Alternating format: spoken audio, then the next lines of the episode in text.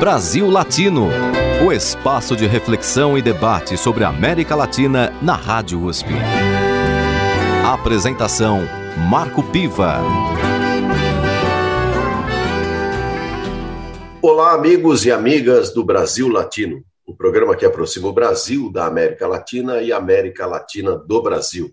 Toda segunda-feira, uma entrevista sobre temas de interesse do nosso país e do nosso continente latino-americano.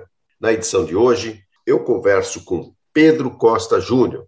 Ele é cientista político e professor licenciado de Relações Internacionais das Faculdades de Campinas, a FACAMP. Tem mestrado na PUC de São Paulo e atualmente faz doutorado na Faculdade de Filosofia, Letras e Ciências Humanas da Universidade de São Paulo.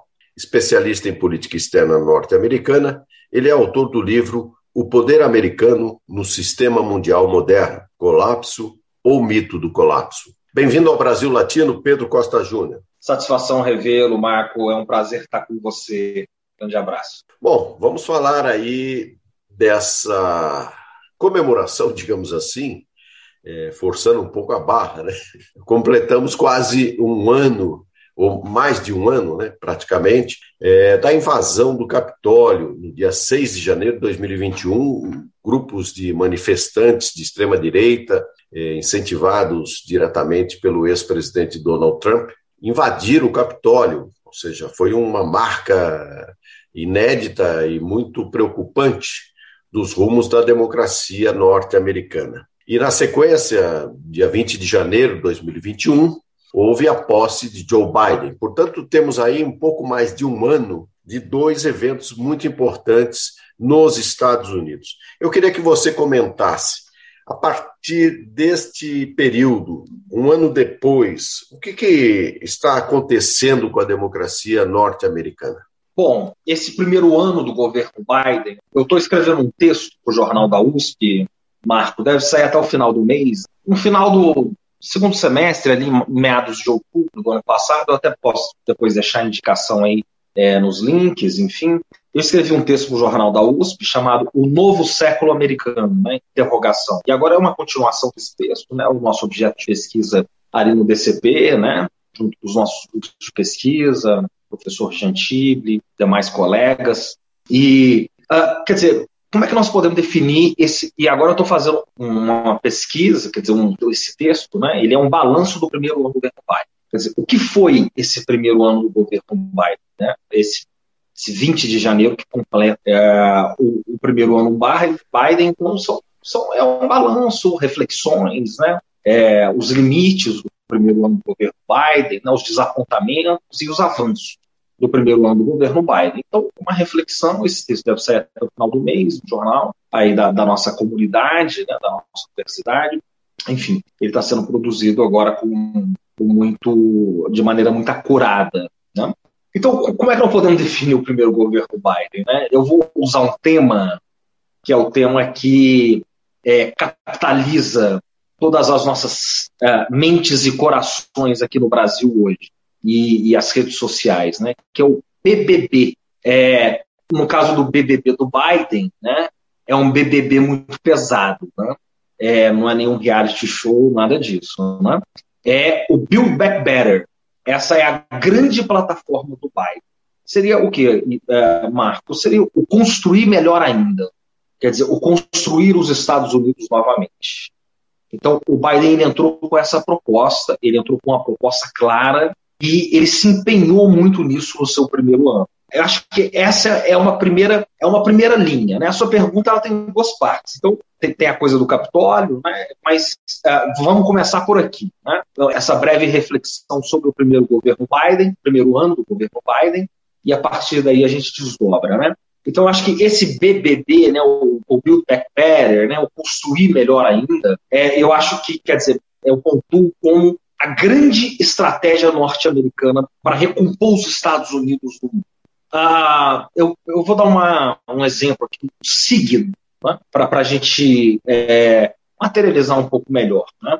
É, se você vai ao Salão Oval, por exemplo, né, você que é um, um grande jornalista, Marco, então você vai fazer uma entrevista com o Biden, digamos assim, né, no dia 20 aí, né? Você vai ser, fazer uma exclusiva ali no Salão Oval, né?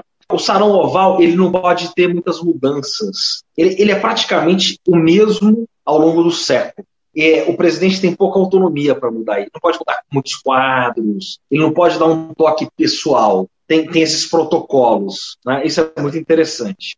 Inclusive, a caneta é a mesma, né? A caneta tem Exatamente. que ser é, usada por todos os presidentes. Nada como falar com alguém que conhece com propriedade a coisa, né? Então, é, uma das coisas que o Biden mudou, né, isso ele tem autonomia para mudar, né, é o busto que ele pode colocar ali dentro. Né? Quer dizer, por exemplo, o, uh, o presidente Obama, o busto que ele tinha era de Abraham Lincoln. Né? Abraham Lincoln, porque era a grande inspiração dele, um presidente abolicionista. Nada faz mais sentido. Depois, o primeiro presidente negro da América, né, vai tratar das questões raciais. Né? Inclusive, o Obama, quando ele jurou é, sobre a Constituição norte-americana, ele também jurou sobre a Bíblia do Lincoln. Ele pediu para trazer a Bíblia original do Lincoln, que fica lá no Museu da História norte-americana, em Washington. Né? Ela tem um espaço uh, muito privilegiado lá, porque nos Estados Unidos, apesar de ser um Estado laico, é, o, o, presidente, de maneira é, ritualística, ele jura sobre a presidência da República e sobre a Bíblia. Né? É a força do, do protestantismo norte-americano. Né? Daí também vai desencadear uma série de conceitos, como a ideia do destino manifesto, né? quer dizer, a cidade acima da colina, né? quer dizer, a noção de, de a nação é, que se projeta sobre o mundo, tudo isso. Né?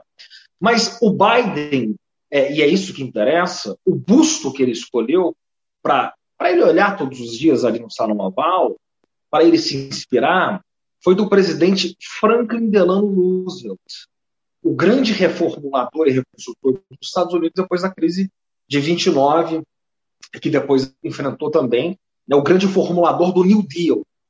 Não por acaso, dentro desse PDB, desse pacote de reconstrução dos Estados Unidos, tem a expressão New Green Deal, né? a ideia de um Green Deal verde, né? Ligado às questões ambientais, né? a uma economia verde. Então, o Biden ele tenta se colocar como um presidente das grandes transformações. Ele, ele não quer ser um mero presidente dos Estados Unidos. Ele, ele se coloca como um presidente para entrar na história do presidente, da galeria, do panteão do presidente das grandes transformações norte-americanas. E ele quer deixar uma marca. Quer dizer, claramente, como o Trump ele se inspirava no presidente que marcou uma era nos anos 80, é, Trump se inspirava em Ronald Reagan, inclusive o mote de, de, de campanha dele era, era uma cópia né, vulgar do. Inclusive, a mesma cópia, né, era um Ctrl-C, Ctrl-V que o Reagan já dizia nos anos 80, né, é, Make America Great Again. O Reagan usava essa expressão nos anos 80 e o Trump ele, ele, ele tinha muito um quê hegeliano, é, desculpa, né? É, essa coisa do, do, do, Reagan muito forte. O Biden ele tenta enterrar, né, de alguma maneira, é, a era Reagan, o que é muito ambicioso. Porque a era Reagan nos Estados Unidos, ela não é só um fenômeno Trump. Ela, ela inaugurou uma nova era no sistema mundo. Pelo menos na, na digamos, com, com uma exclusão aí da China, né?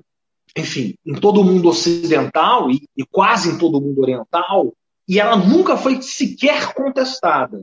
Seja Inclusive, só fazendo um, uma intervenção aí na sua exposição, Pedro, o Reagan é, inaugura o neoliberalismo junto com a Margaret Thatcher, do ponto de vista da economia, faz um, uma mudança aí importante, embora muito questionável, né, do ponto de vista das suas consequências. E no caso específico da América Latina, ele retoma o grande porrete, que é o, o big stick da política externa norte-americana para o nosso continente. Né? Tanto é que ficaram famosas as agressões que o governo norte-americano promoveu de forma clandestina é, contra a Nicarágua, no início dos anos 1980, os ataques terroristas que foram inclusive condenados pelo Tribunal Internacional de Haia e até hoje a Nicarágua não recebeu as indenizações. Né? Só para fazer esse parênteses de que realmente essa era Reagan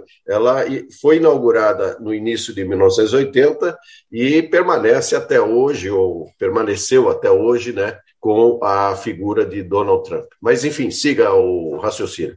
Não, perfeito. Se você me permite, Marco, é, eu acho que é isso mesmo. Quer dizer, né, esse, essa, seu acréscimo é muito rico, porque eu, eu, tive a honra né, de ser aluno, ainda sou, sou um eterno aluno do professor Luiz Gonzaga Beluso, né, que ele foi negociar a crise da dívida externa nos anos 80, que é fruto exatamente da chamada é, diplomacia do dólar forte que foi inaugurada no governo Volcker Reagan. Né? O, o Volcker ali no final dos anos 70 e depois no Reagan, quando houve o chamado choque de juros.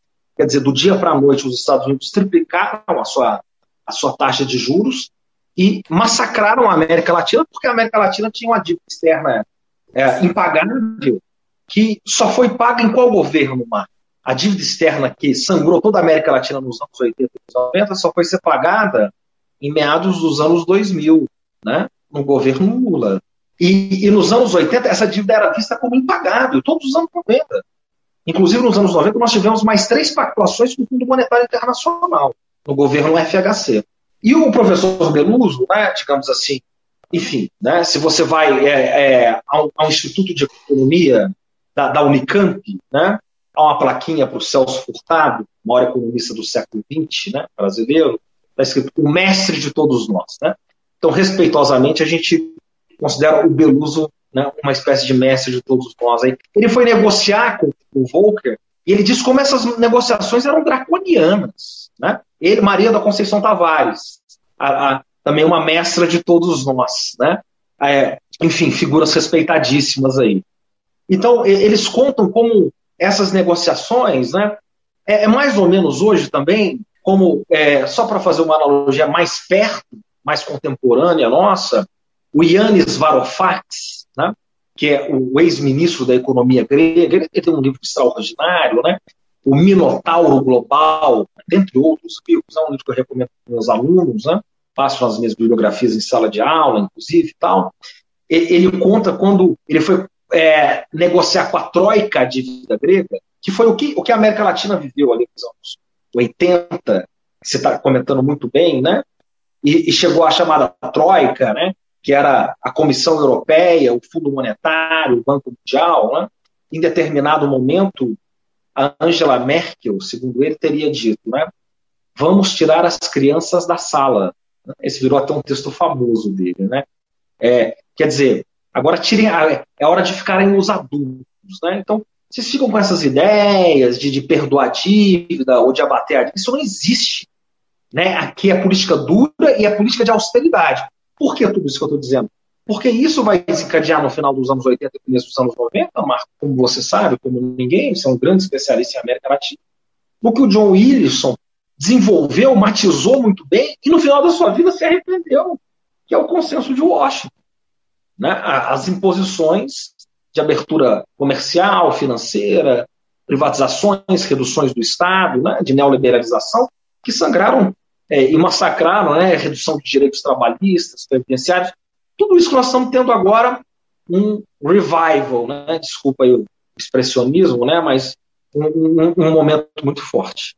Exatamente, né? É um momento de reavaliação e crítica, eu diria, de muitos setores, até da, da própria economia tradicional, para é, em relação aos resultados da aplicação desse tipo de política, que chegou, como sempre, acabou chegando atrasada no nosso continente latino-americano e agora a gente observa aí as consequências. Mas, Pedro, nós vamos continuar a nossa conversa no bloco seguinte. Antes, eu queria que você desse uma dica de música para os nossos ouvintes. O que, que você sugere? Olha, eu vou, eu vou de muita brasilidade, né? Eu sou muito, eu sou, digamos assim, um, um devoto de Ariano Suassuna, né? Eu acredito muito, eu gosto muito do, do, nome do seu programa, Marco, aqui, esse espaço, é um espaço muito precioso, né? Esse seu espaço é um, aquilo que o Theodor Adorno e o Marx Horkheimer chamariam de um relâmpago no céu azul, sobretudo em momentos, uh, enfim, de avanços né, é, globalitários, de massificação tão grande. Então, Brasil Latino é algo muito precioso. Né? Então, é, essa música, se você me permite, é, ela é uma resposta do Caetano ao Paulo Francis, é, nessa virada desse contexto que nós estamos falando tudo, né? O Paulo Francis ele teceu, o Paulo Francis, né, que era um, digamos assim, um porta-voz de todos esses interesses que nós estamos falando aí, que vinham do centro, da matriz, né? É, ele fez críticas muito duras ao tropicalismo e, e à brasilidade, digamos, à baianidade é, de Caetano, né? Ele escreveu artigos muito duros ali, é, na época na Folha, era um colunista da Folha, ele já tinha aquele programa é, Manhattan Connection, que já diz de saída, né? Quer dizer, você pode ter um programa que se chama Brasil Latino, um programa que se chama Manhattan Connection. Então isso já, já diz muito sobre, digamos, as nossas burguesias mais atrasadas. Então o, Caetano ele decidiu responder com uma música. E essa música é maravilhosa, ela se chama Reconvexo, e ele fez especialmente para Betânia, que na minha modestíssima opinião é a maior cantora do mundo, uma pequena homenagem a ela. E eu quero dedicar, inclusive, a uma grande fã de Betânia, que é a minha é, querida, enfim, companheira Ana Carolina, se você me permite. Então, vamos de Reconvexo, e a história dessa música, ela é muito linda. Então vamos ouvir Reconvexo na interpretação da grande Maria Betânia e o Brasil Latino volta já já. Brasil Latino. Eu sou a chuva que lança areia do Sara sobre os automóveis de Roma. Sou a sereia que dança destemida e ara, água e folha da Amazônia. Sou a sombra da voz da matriarca da Roma Negra. Você não me pega, você nem chega a me ver. Meu som te cega, careta. Quem é você que não sentiu o swing de Henri Salvador?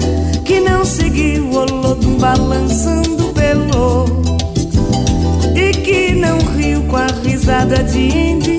Oh, oh. que não, que não e nem disse que não. Sou um preto norte-americano forte com um brinco de ouro na orelha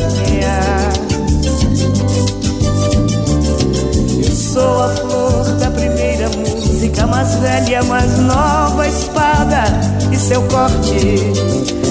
Sou o cheiro dos livros desesperados, sou gogóia, seu olho me olha, mas não me pode alcançar.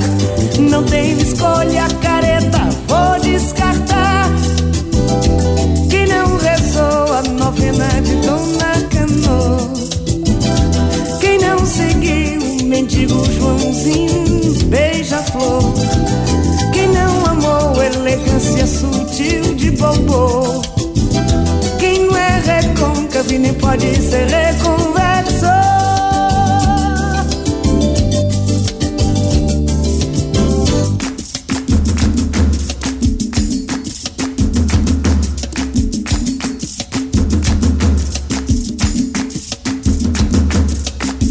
Sou a chuva que lança areia do Sara sobre os automóveis de Roma. Sou a sereia que dança destemida e ara, ave e folha da Amazônia. Sou a sombra da voz da matriarca da Roma Negra. Você não me pega, você nem chega a me ver. Meu som te cega, careta. Quem é você?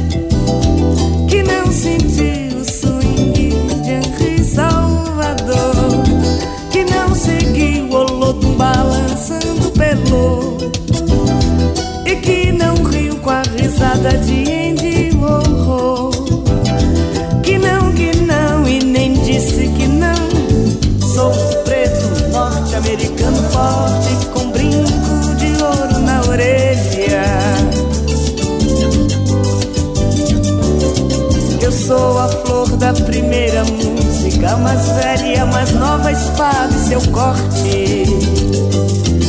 Sou o cheiro dos livros desesperados. Sou quinta cogóia, seu olho me olha. Mas não me pode alcançar. Não tenho escolha, careta, vou descartar. Quem não rezou a novena de Dona Canoa quem não seguiu o mendigo Joãozinho beija-flor? Quem não amou elegância sutil de bobo? Quem não é recôncavo nem pode ser reconvexo? Quem não rezou a novena de Dona Cano? Quem não seguiu o mendigo Joãozinho beija-flor? Quem não amou elegância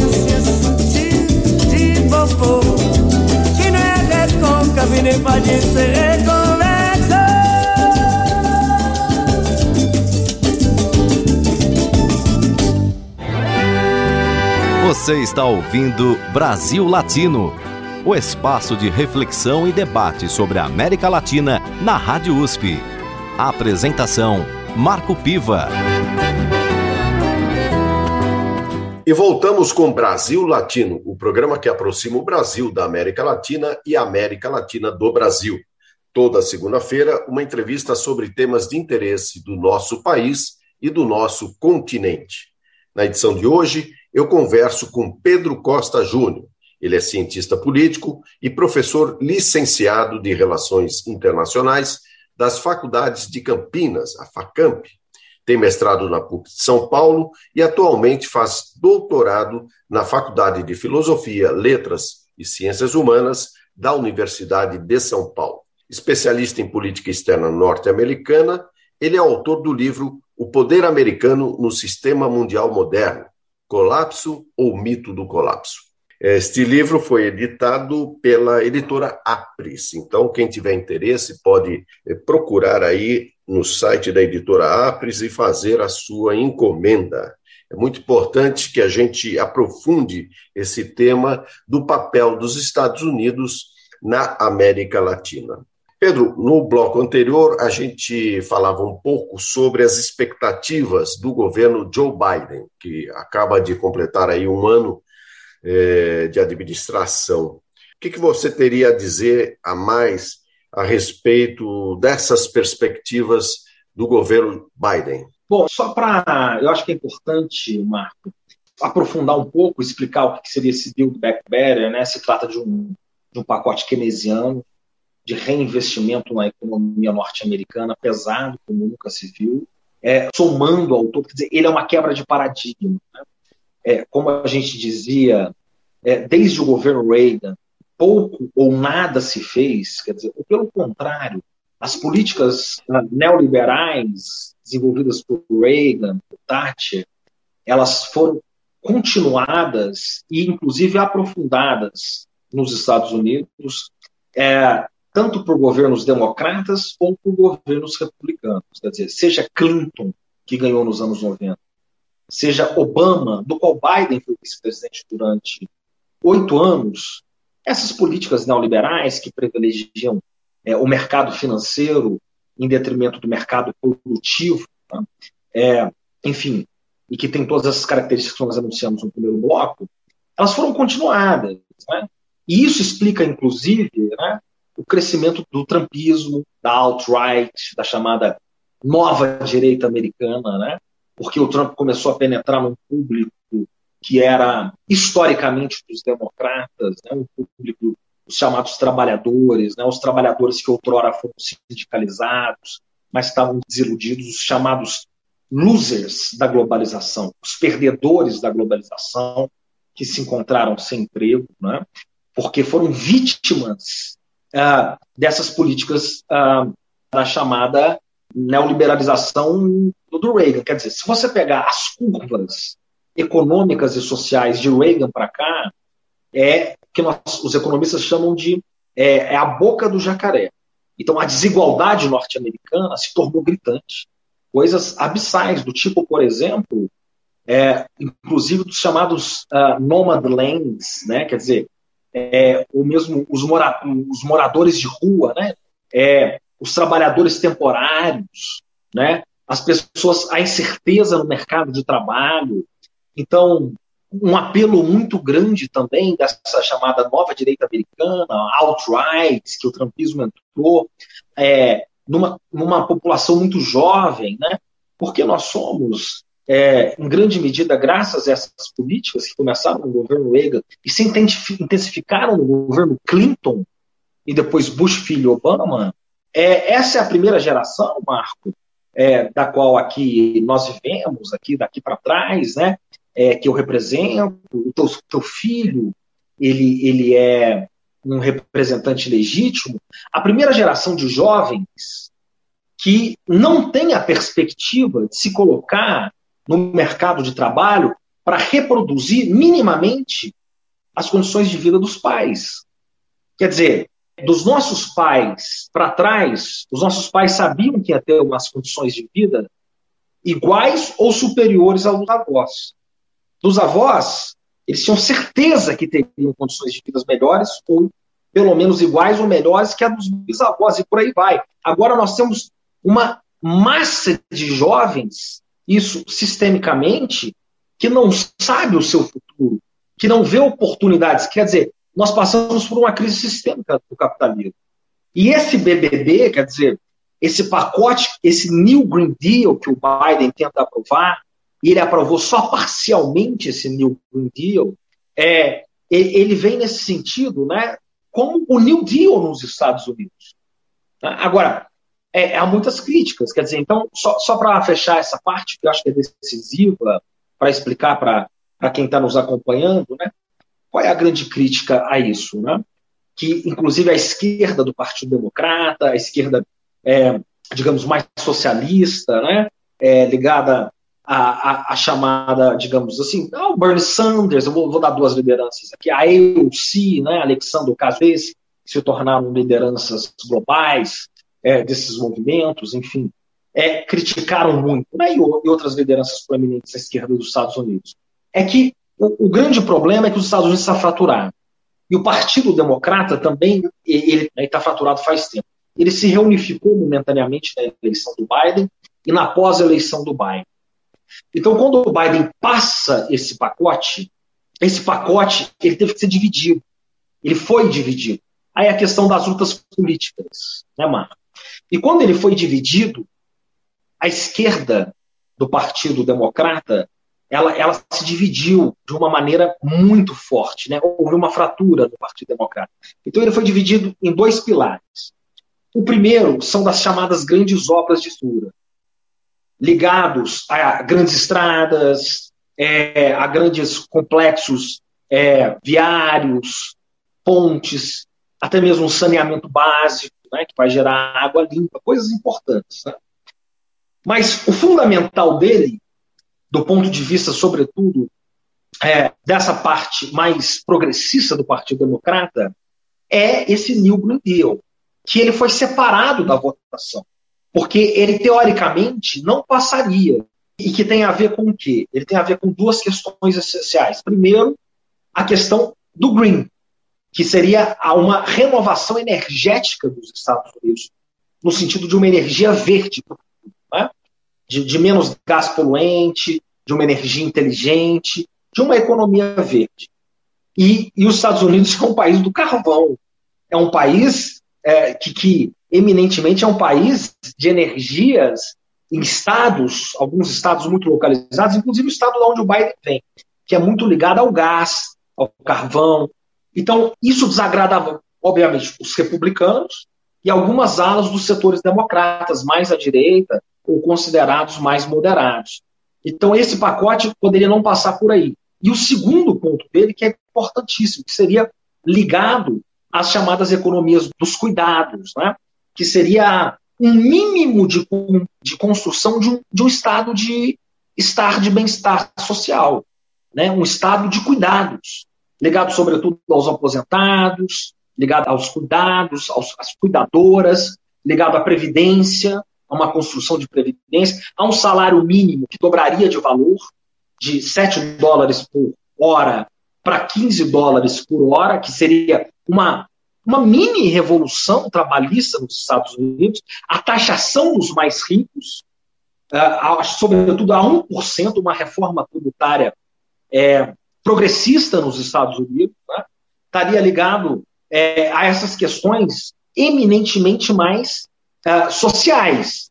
Então, qual foi a estratégia dos republicanos e dessa ala mais à direita dos democratas? Vamos separar esse pacote, vamos aprovar o primeiro e o segundo a gente adia, mas adia para nunca mais aprovar.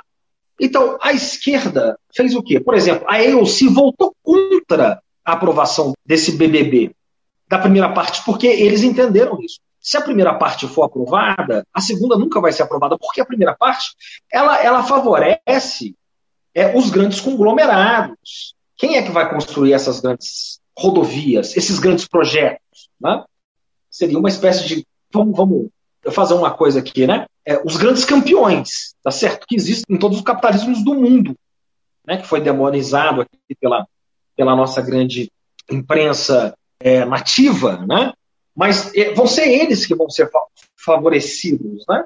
E, e, eles têm interesse na aprovação desse projeto, seja republicanos, seja democratas à direita, enfim, ou moderados. Então, ali houve um racha, percebe? Então, a grande esperança do Biden para reverter todas essas fraturas no Partido Democrata e mais na sociedade é que essa outra parte fundamental do chamado BBB, Build Back Better, né, que tem a ver com o Green, né, do New Green Deal, e, sobretudo, a um mínimo de, de estado de bem-estar social, de economia de cuidados, possa passar esse ano. Só que a situação dele é complicadíssima, né? só para fechar, por quê? Porque o Congresso está completamente dividido, ele tem uma minoria muito sensível na Câmara dos Representantes, e o Senado está literalmente 50-50. E ele conta com o voto de Minerva da vice-presidenta, que é a Kamala Harris, mas os próprios senadores democratas, mais, digamos, moderados ou mesmo à direita, votam contra ele em muitas das resoluções. Então, a vida dele não é fácil porque até o final do ano nós vamos ter as eleições que eles chamam lá de bid ou ter, né? de, de, de meio de mandato, onde historicamente quem está no poder já perde a maioria. E, e, assim, e ele está com uma popularidade abaixo de 50%, enfrentando todos esses entraves. E se ele perder a maioria nas duas casas, que é a foto do momento hoje, ele vai ter o que nos Estados Unidos a gente chama de patumã. Quer dizer, um governo que está no governo, mas que não governa os próximos dois anos. Então, a situação dele é, é muito complicada. Agora, essa complicação toda em relação à governabilidade do Biden, é, que advém aí da fratura que você menciona no próprio Partido Democrata e na própria sensibilidade é, da sociedade norte-americana, que atualmente, assim como em outros países, também está dividida, né? É, é um cenário muito preocupante do ponto de vista da existência e da consolidação da própria democracia. Né? Então, no próximo bloco, Pedro, eu quero falar com você a respeito de polarização. Essa polarização norte-americana, até que ponto ela também traz consequências para uma polarização no contexto da América Latina. E aí não podemos deixar de falar do próprio Brasil. Mas antes de ir para o intervalo, eu quero que você sugira mais uma música para os nossos ouvintes. O que, que você sugere, Pedro? Maravilha. Bom, quando é Brasil Latino, a gente tem que falar de Belchior, o grande latino, o grande rapaz, o jovem latino-americano, mas eu não vou, não vou ficar na, na obviedade dessa, dessa canção que é maravilhosa, né? Eu sou um fã de Belchior. O Jimi Hendrix brasileiro, né? Ou seria Jimi Hendrix, o Belchior estadunidense, né? Prefiro ver dessa maneira, né? O Belchior, eu gosto muito dele, ele era muito culto, né? Ele chegou a fazer a Universidade Federal do Ceará, um grande artista, né? Muito ligado à América Latina, às questões latino-americanas. E eu gosto muito de uma canção dele que é Alucinação, que fala de amar e mudar as coisas. Eu creio que 2022 é um ano para a gente respirar, né? Para a gente é, sentir o vento da nova esperança em outra canção. Mas, é, e também quero ouvir na voz de Daíra, que é uma, uma jovem cantora, intérprete, compositora, porque tem uma juventude aí muito forte também, Marco. Então, é, eu adoro, amo Daíra, então, alucinação na voz de Daíra. E o Brasil Latino volta já já e antes você fica com Alucinação, música de Belchior na interpretação de Daíra. Brasil Latino.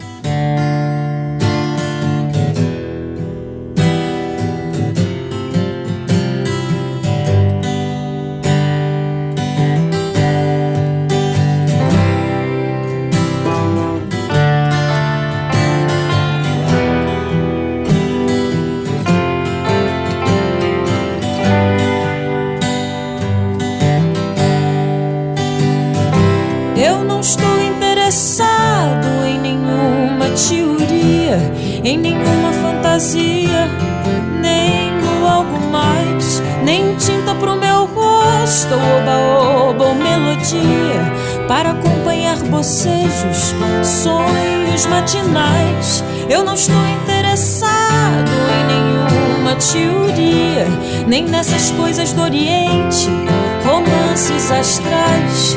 A minha alucinação é suportar o dia a dia, meu delírio, é experiência com coisas reais.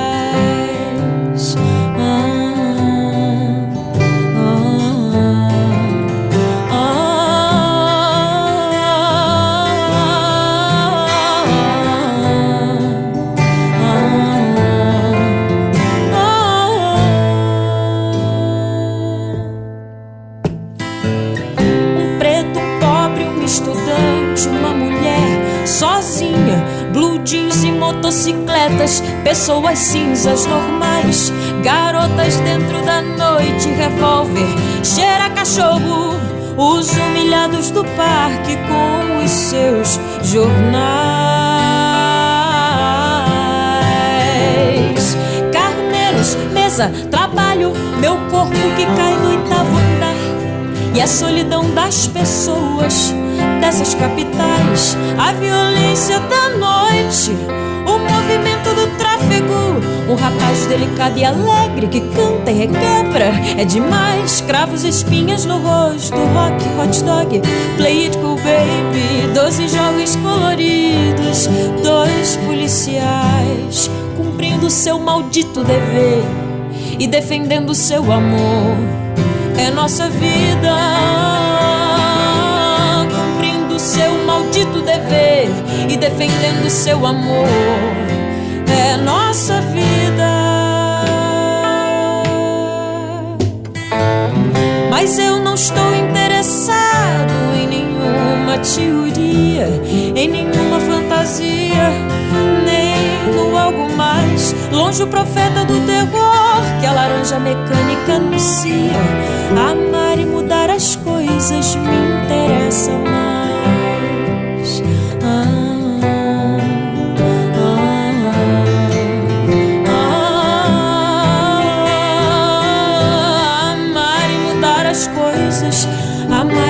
As coisas me interessam mais. amar e mudar as coisas, amar e mudar as coisas me interessam mais.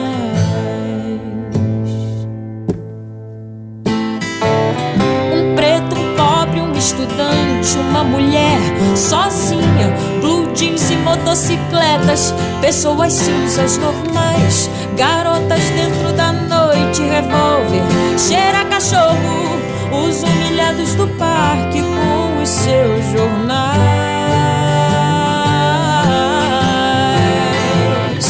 Carneiros, mesa, trabalho, meu corpo que cai do oitavo andar. E a solidão das pessoas dessas capitais, a violência da noite, o movimento do tráfico um rapaz delicado e alegre que canta e requebra. É demais, cravos espinhas no rosto. Rock, hot dog, play it cool baby. Doze jovens coloridos, dois policiais cumprindo seu maldito dever e defendendo seu amor. É nossa vida cumprindo seu maldito dever e defendendo seu amor. É nossa vida. Mas eu não estou interessado em nenhuma teoria, em nenhuma fantasia, nem no algo mais. Longe o profeta do terror que a laranja mecânica anuncia. Amar e mudar as coisas me interessa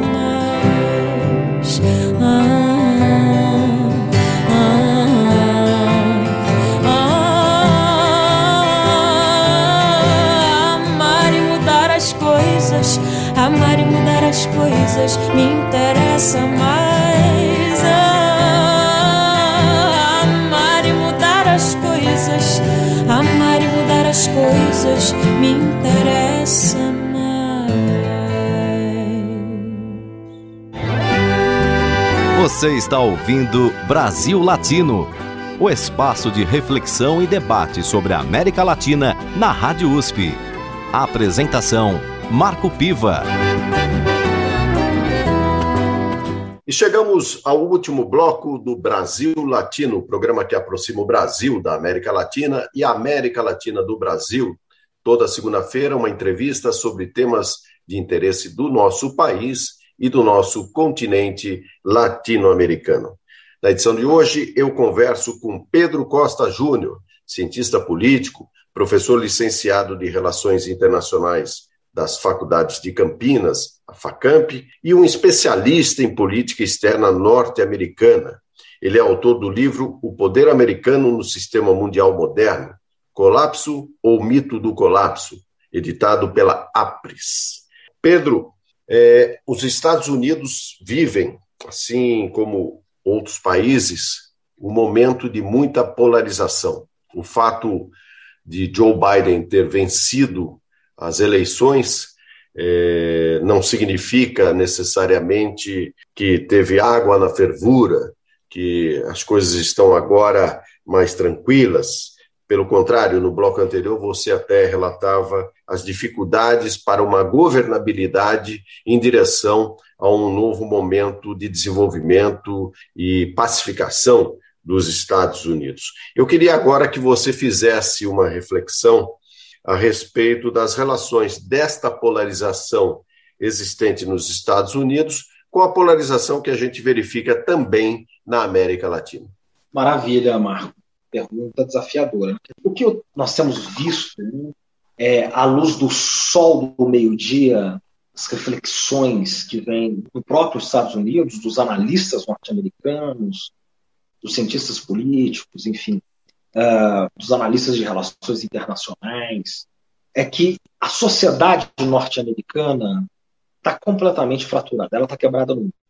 É, nunca os Estados Unidos estiveram tão divididos desde a Guerra Civil como agora. Ou seja, desde o segundo quartel do século XIX, a sociedade americana nunca teve tão dividida.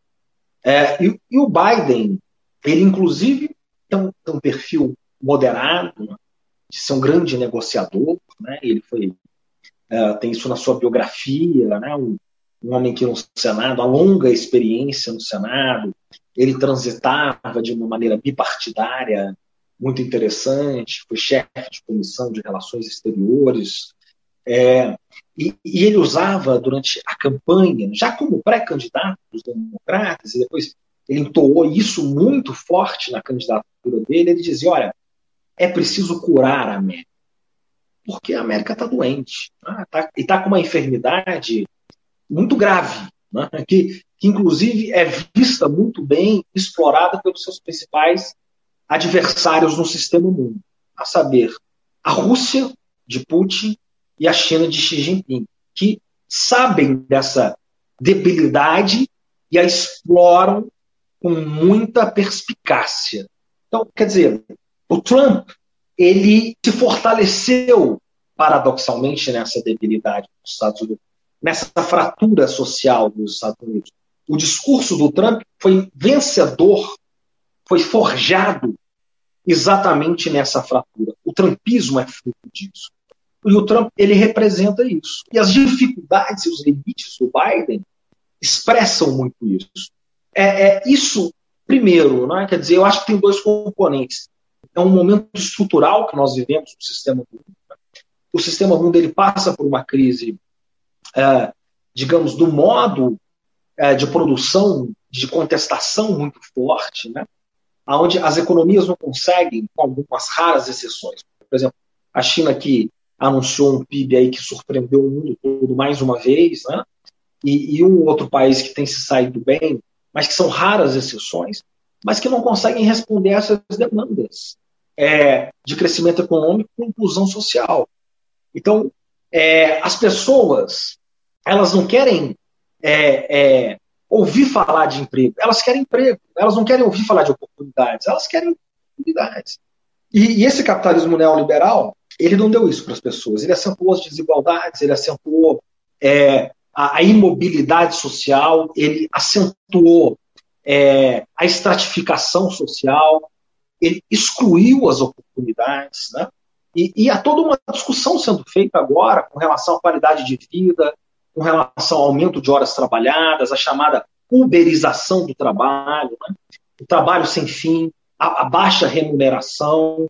Então, é, é, é, uma discussão que é estrutural, em que os Estados Unidos, como país hegemônico, como centro de acumulação do capital, está no seio dessa discussão. Então, esse é um primeiro ponto estrutural. O segundo, nós vivemos uma crise, que a crise de 2008 acentuou isso. Nós vemos uma crise de democracia representativa.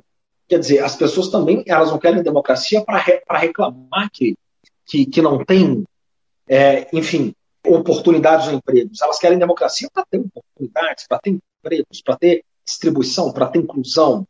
Então, é, é, esses é, são fenômenos estruturais. Mais uma vez, os Estados Unidos é epicentro de tudo isso, porque ainda são a principal potência do sistema mundo, são uma potência hegemônica decadente, ainda potência hegemônica, cada vez mais decadente, mas que tem que dar respostas para o sistema mundo. Então, esse é um quadro estrutural. Agora, a partir disso, nós temos um fenômeno como o Trump, né?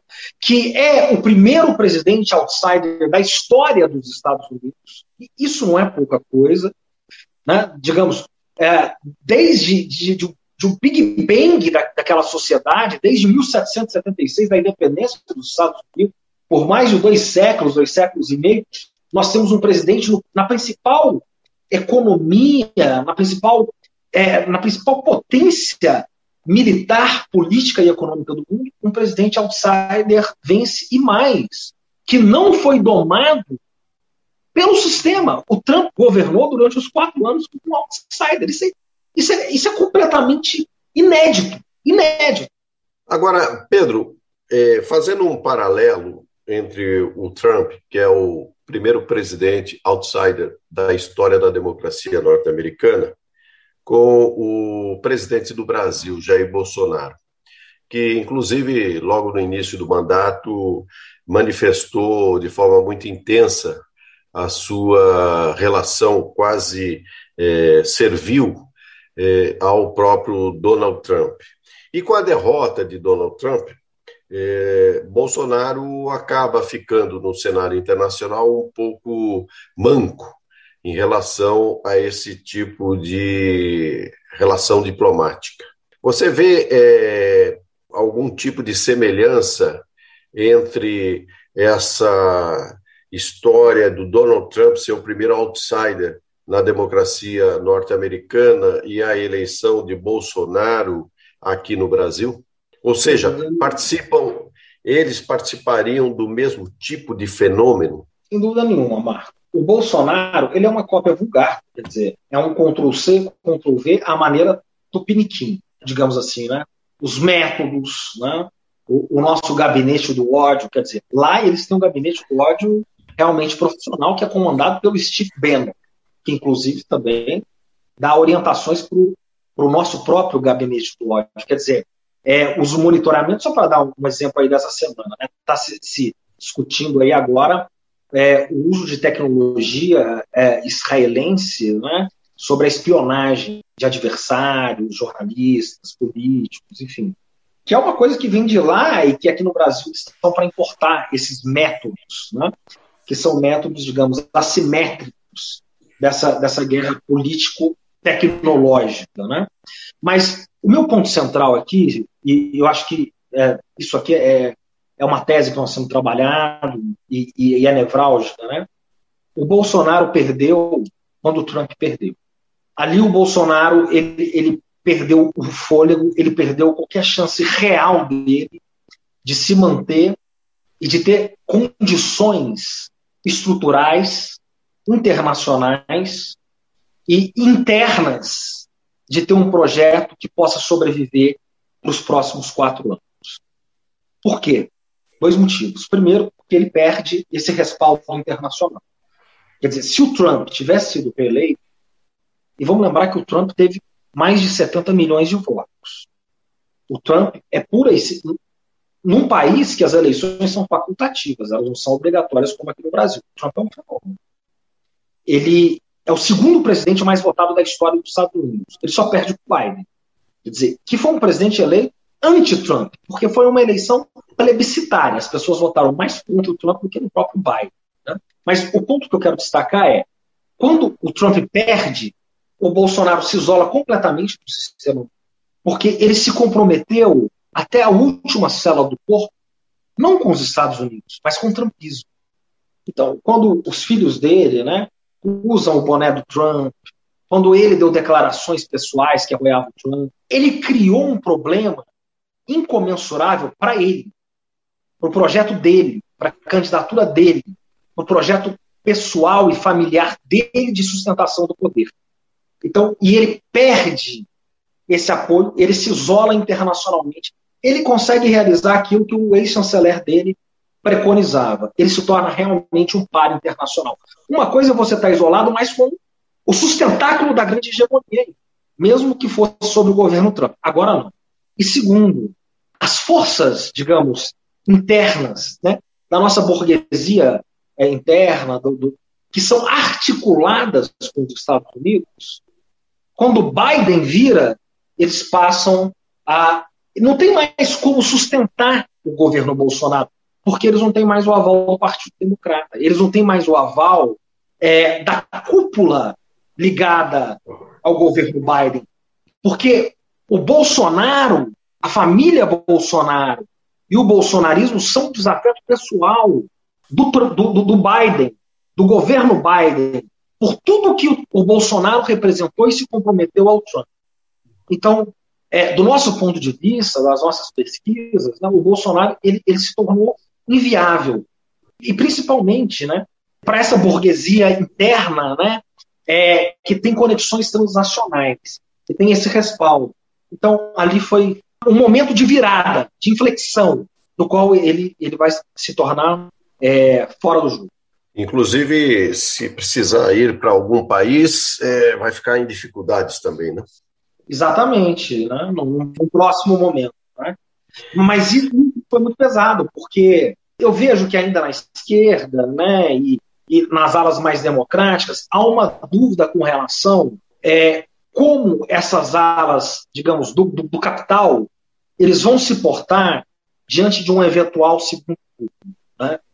porque o Bolsonaro ele, ele, é um candidato que ele é muito viável para estar no segundo turno. É, praticamente, ele é um candidato do segundo turno. Caso as eleições não se resolvam, não há um outro nome para estar no segundo turno, ali disputando é, junto com o candidato progressista. Né?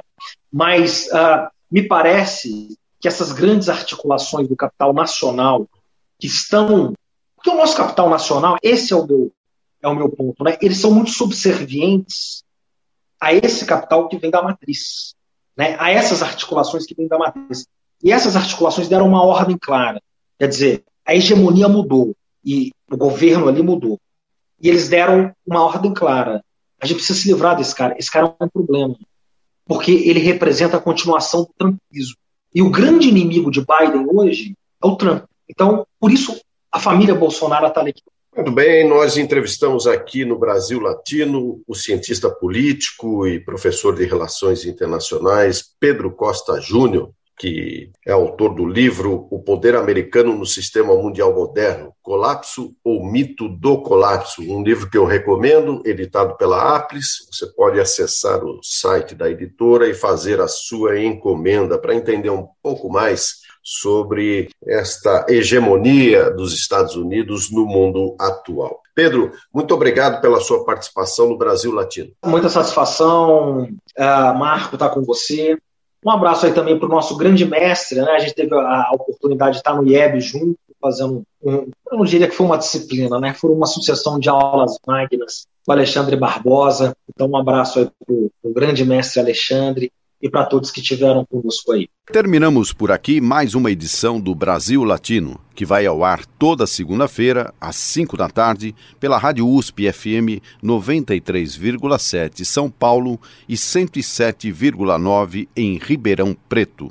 Nosso programa tem a produção de áudio de Benê Ribeiro, produção de Alexandre Veiga, assistente de produção Ítalo Piva e curadoria musical Carlinhos Antunes.